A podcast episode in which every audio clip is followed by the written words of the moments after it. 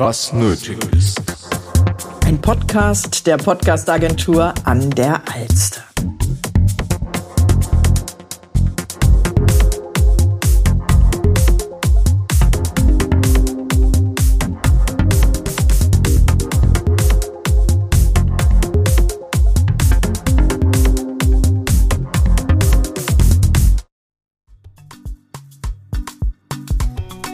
Vitamin Business, der Blickwinkel der Gen Z. Der Podcast für eine erfolgreiche Selbstständigkeit und für angehende Unternehmer. Hier werden die Themen Vitamin B, also die Relevanz des Netzwerkens, aber auch Themen des Unternehmensaufbaus und aktuelle Business-Trends vereint.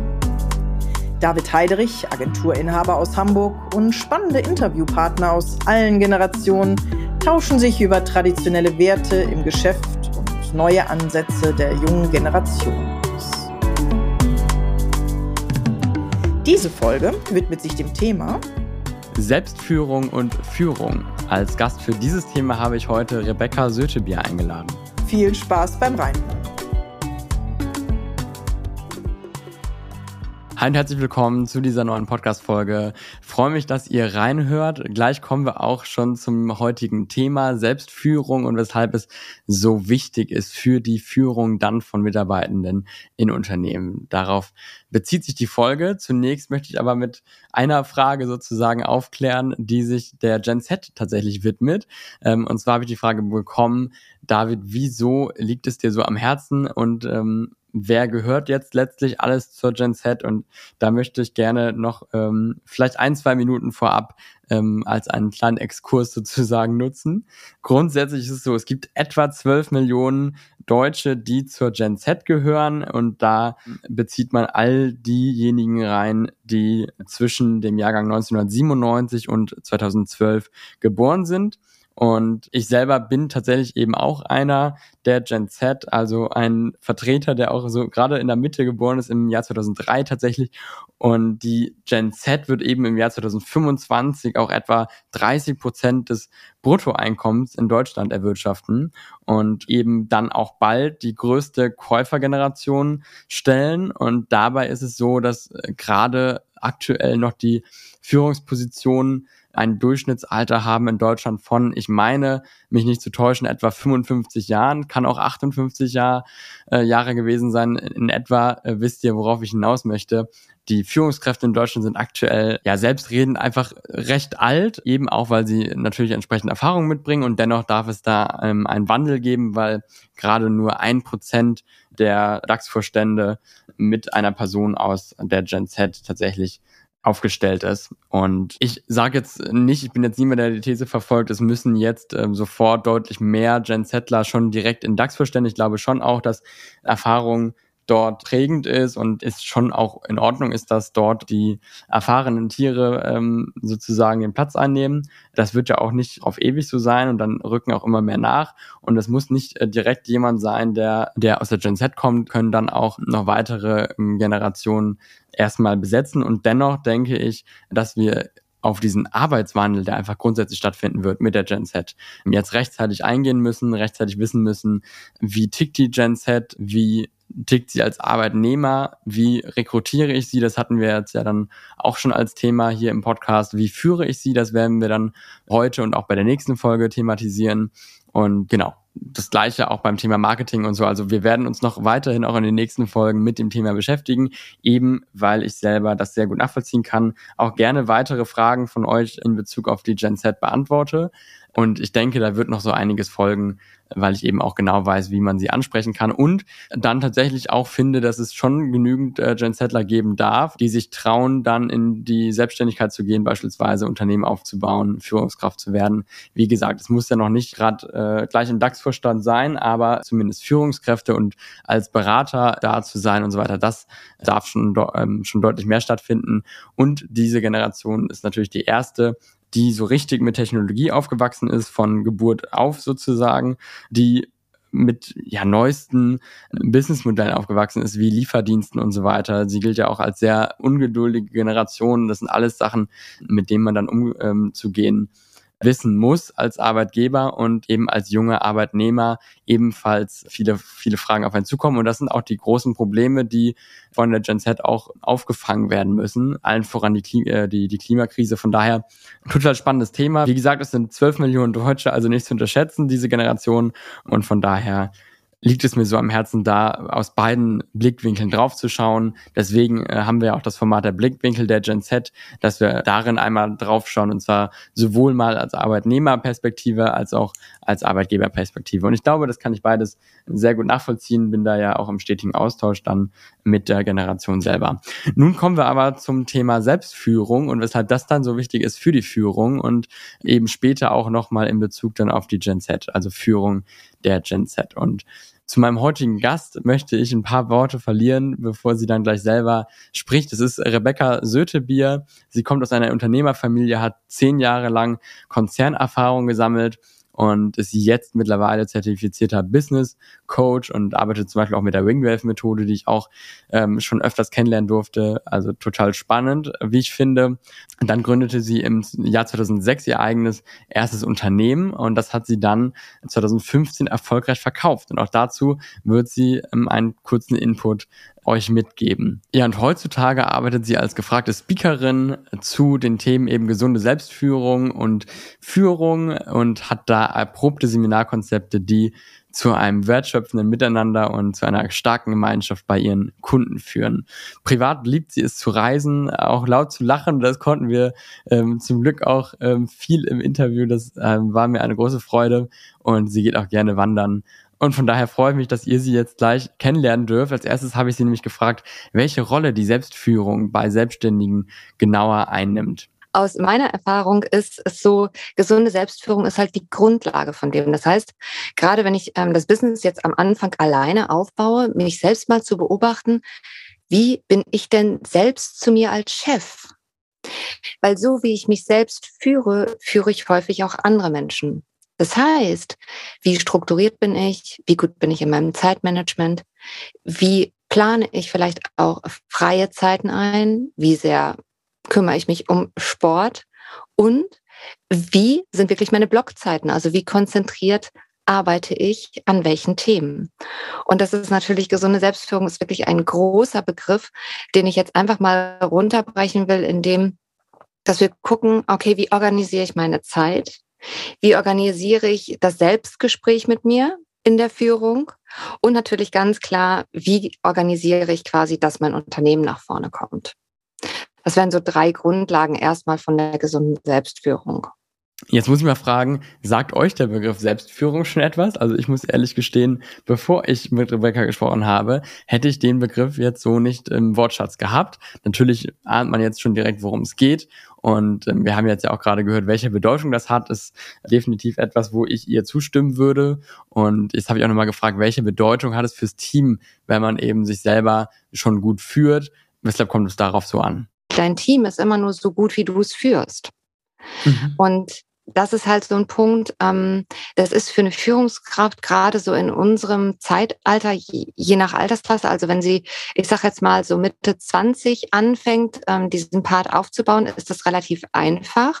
Wenn ich jetzt allerdings eine Führungskraft habe, die zum Beispiel 50, 55 ist, jetzt selber auch schon 20 Jahre Führungserfahrung hat ähm, und die soll jetzt anfangen, sich selbst zu reflektieren, ist das natürlich nochmal eine ganz andere Herausforderung. Ne? Dieser Punkt zu sagen, sagen, hey, meine Führung, die ich selber habe, das, was ich vorlebe, das macht mein Team. Bedeutet, wenn ich als Führungskraft immer nur Überstunden mache, werden meine Mitarbeiter auch immer nur Überstunden machen. Lebe ich als Führungskraft vor, ich ähm, mache meine Sachen alle alleine, dann machen meine Mitarbeiter das auch alleine. Also will ich ein Teamgefüge haben und will ich Team, ähm, Teamzusammenhalt und ein Teamwirken zusammen haben, also wirklich, ich sage mal, den Austausch untereinander, diese Schwarmintelligenz zu nutzen, dann muss ich das selber auch tun, weil ich kann nicht von meinem Team erwarten, dass die das machen, wenn ich es nicht anschiebe. Ja, spannend. Seht ihr das auch so mit dem Vorleben? Ich muss sagen, ich war in dem Moment echt zwiegespalten. Auf der einen Seite versteht man absolut, was sie damit meint und sicherlich kann man auch sagen, dass sich einiges überträgt an Stress oder Gelassenheit und auf der anderen Seite rein aus meiner Führungserfahrung, die jetzt ja noch nicht ganz so viele Jahre mit sich bringt wie die von Rebecca, versuche ich, glaube ich, viel vorzuleben und dennoch habe ich das Gefühl, naja, letztlich sind es eigene Persönlichkeiten und ähm, es ist ja ähnlich wie dann im Freundeskreis, da macht auch jeder Dinge anders und äh, lässt sich nicht unbedingt dann von jemandem was vormachen oder übernimmt es gleich sofort. Von daher fände ich mal spannend, wie ihr das seht. Der Blickwinkel der Gen Z. Nun fand ich spannend, kann wirklich eine ältere Person durchs Vorleben ausschließlich einen Gen Zler auch mitziehen? Und dazu sagt Rebecca, es soll möglichst viel Austausch zwischen den Generationen stattfinden. Das ist etwas, was ich auch immer mitgebe dass man in den offenen Austausch geht, dass man voneinander lernt und das darf ich tatsächlich sehr viel erleben. Ich habe also sehr, sehr viele aus anderen Generationen, die mir viele Fragen stellen ähm, und andersrum tue ich es auch und man kann da voneinander lernen, auch weil man nicht immer alles direkt so nachvollziehen kann. Ja, und ich denke, ich lasse auch nochmal Rebecca von ihren Erfahrungen erzählen. Also früher, ähm, als ich noch im Konzern tätig war, war es halt auch ganz häufig so, wenn ich mein Wissen habe, behalte ich mein Wissen. Das teile ich bloß nicht, damit ich meine Position behalte. Und das wirklich jetzt aufzubrechen, und das ist auch was, was dann erfahrene Führungskräfte lernen müssen, das wirklich aufzubrechen. Ich teile möglichst viel mit meinen Mitarbeitern, damit ich neuen Input bekomme und damit wir die guten Dinge dann auch weiterentwickeln können. Das heißt, hier viel eher auch als Führungskraft ähm, die Offenheit mitzubringen, dass ich von der Generation Z lerne und dass sie auch von mir lernt. Ja, und jetzt sind wir ja thematisch auch gerade bei der Gen Z.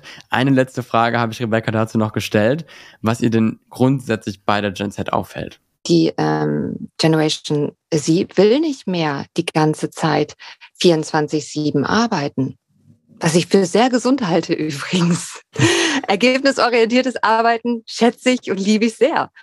Und wirklich zu prüfen, okay, wie viel muss ich arbeiten, wie viel will ich arbeiten und wie strukturiere ich meine Arbeit, so dass ich produktiv bin und dann auch mein Privatleben trotzdem noch habe. So, jetzt wechseln wir kurz das Thema, was ich nämlich noch spannend fand an Rebecca's Lebenslauf. Ich hatte es ja bereits gesagt, sie hatte bereits ein Unternehmen aufgebaut und daraufhin verkauft. Und was sie diesbezüglich mitzuteilen hat, wollte ich euch auch nicht vorenthalten. Nicht jedes Geschäft kannst du halt einfach so verkaufen, sondern du musst es halt vernünftig aufbauen, dass das auch wirklich attraktiv ist für jemand anderen. Und das wäre vielleicht auch noch so ein kleiner Tipp ähm, von vornherein, wenn du jetzt dein eigenes Unternehmen vom Selbstständigen zum Unternehmer aufbaust, das vielleicht direkt mit zu berücksichtigen und sich mal die Zeit zu nehmen und zu sagen, wie baue ich das direkt so auf, dass ich es auch immer verkaufen könnte.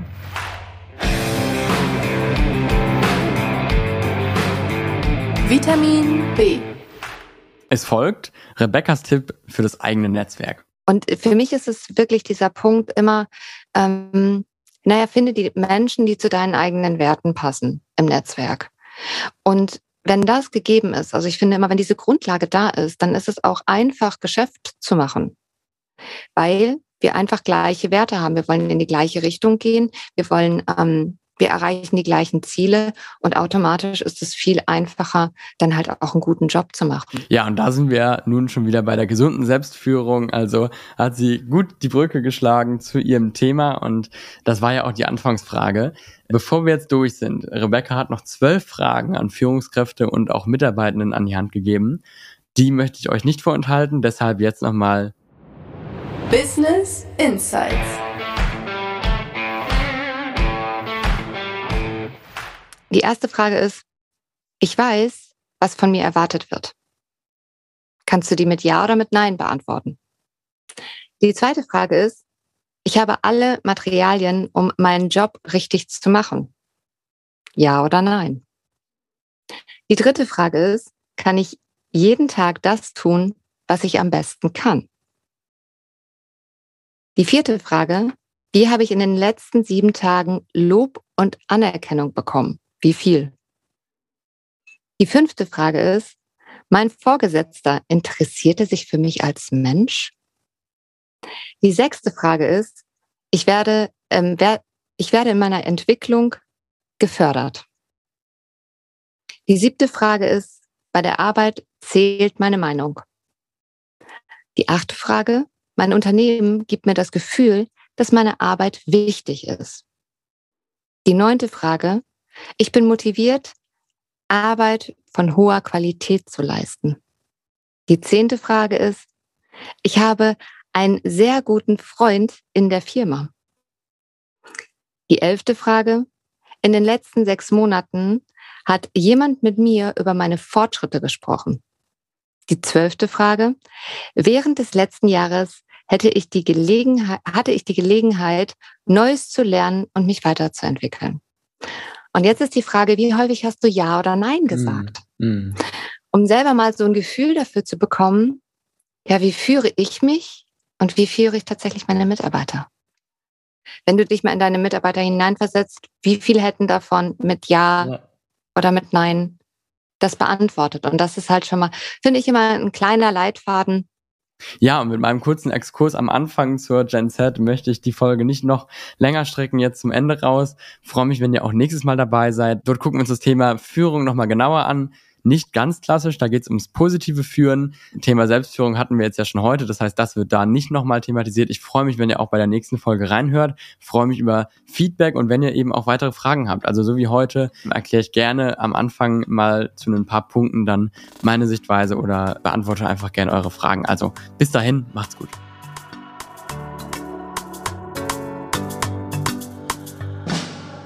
Das Thema der nächsten Folge positiv führen. Es bleibt also beim Thema Führung, geht aber nächstes Mal mit einem anderen Experten in ganz andere Fragestellungen. Ich freue mich drauf. Ich hoffe, ihr euch auch. Dieser Podcast wurde produziert von der Podcastagentur an der Alz.